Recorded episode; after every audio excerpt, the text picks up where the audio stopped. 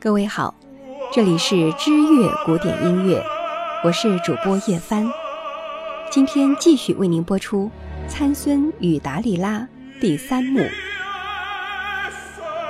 大漠在模仿磨盘的短促序曲中拉开，舞台上被剃光了头发的参孙带着冰铁打造的枷锁在推磨，他的双眼已经被残忍地挖去。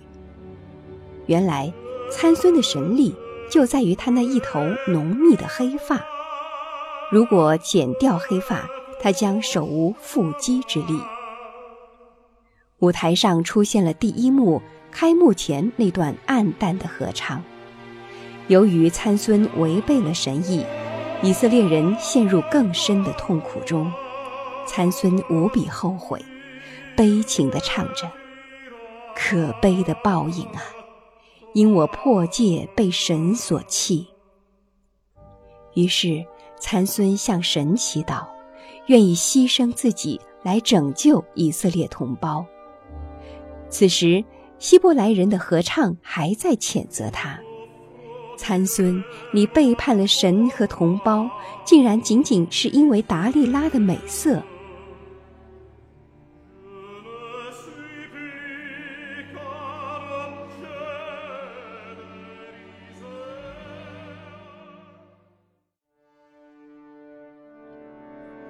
不久，菲利斯人登场，把参孙拖出牢房。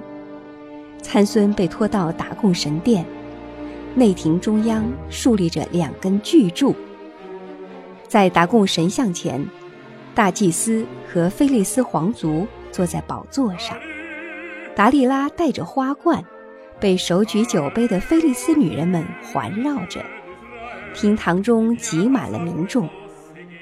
旭日东升。菲利斯人合唱着：“黑夜遁去，大地重现光明。这是快乐的早晨。”女人们跳起酒神之舞，舞步越来越快，气氛更加的热闹。一阵狂舞结束后，双目失明的参孙被一群孩子牵着上场。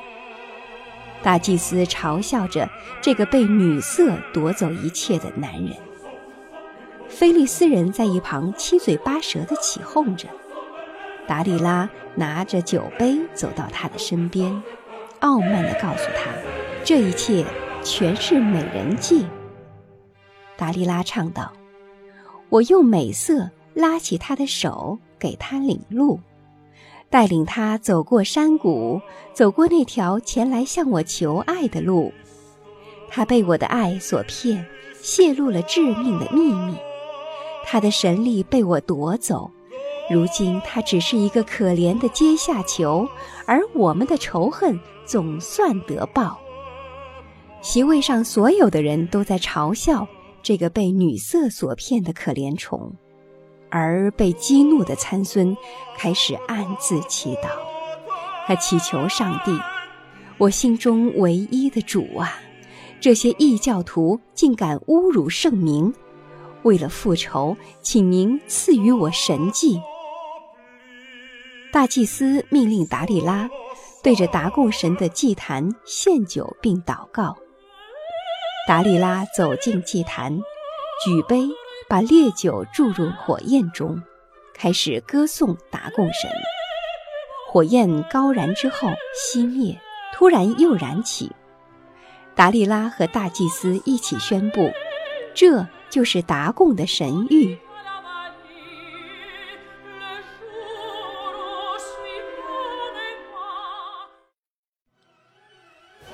大祭司命令参孙跪在神殿中央，举杯向达贡神献酒。参孙祷告着：“神呐，请救助我。”随后，他要儿童把他引到中央两根巨柱之间。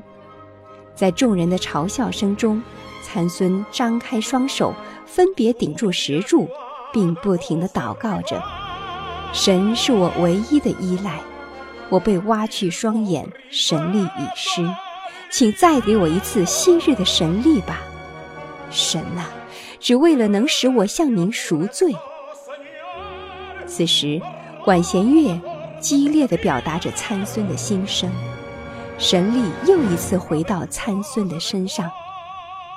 两根巨柱逐渐被摇动起来，众人发觉后惊慌哀嚎，在彼此践踏中，神殿崩塌，在场所有的人都被活埋，包括参孙与用美色勾引他的达里拉。在如此震撼的场景里，全剧终。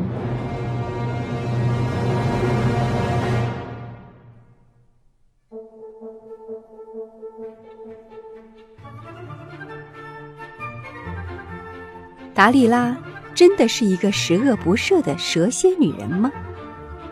在基督文明的世界里，当然是。不过，在我们这样一个无神论唱主角的环境中来看，未必如此。我们大可宽容地为达利拉找一个托词：两国交战，各为其主。可是，参孙真的爱过达利拉吗？我想是的。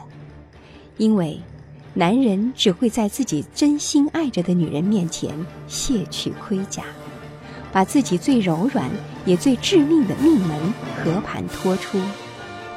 只是，他还不是真正的情种吧？因为直到最后，他拉着相爱相杀的达里拉一起下了地狱。圣桑是法国音乐圈里的瓦格纳信徒，在这部歌剧中，我们可以找到一些端倪。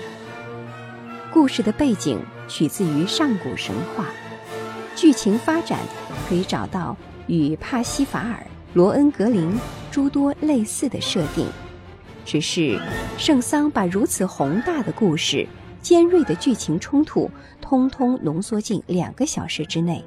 而不像瓦格纳那样，动辄就要演上五六个小时，更长要连演四天。随着参孙与达利拉的介绍完毕，关于法国作曲家圣桑，我们暂且告一段落。有人说，圣桑的一生几乎尝试了所有的音乐载体形式的创作，有一个很大的原因是，他足够长寿。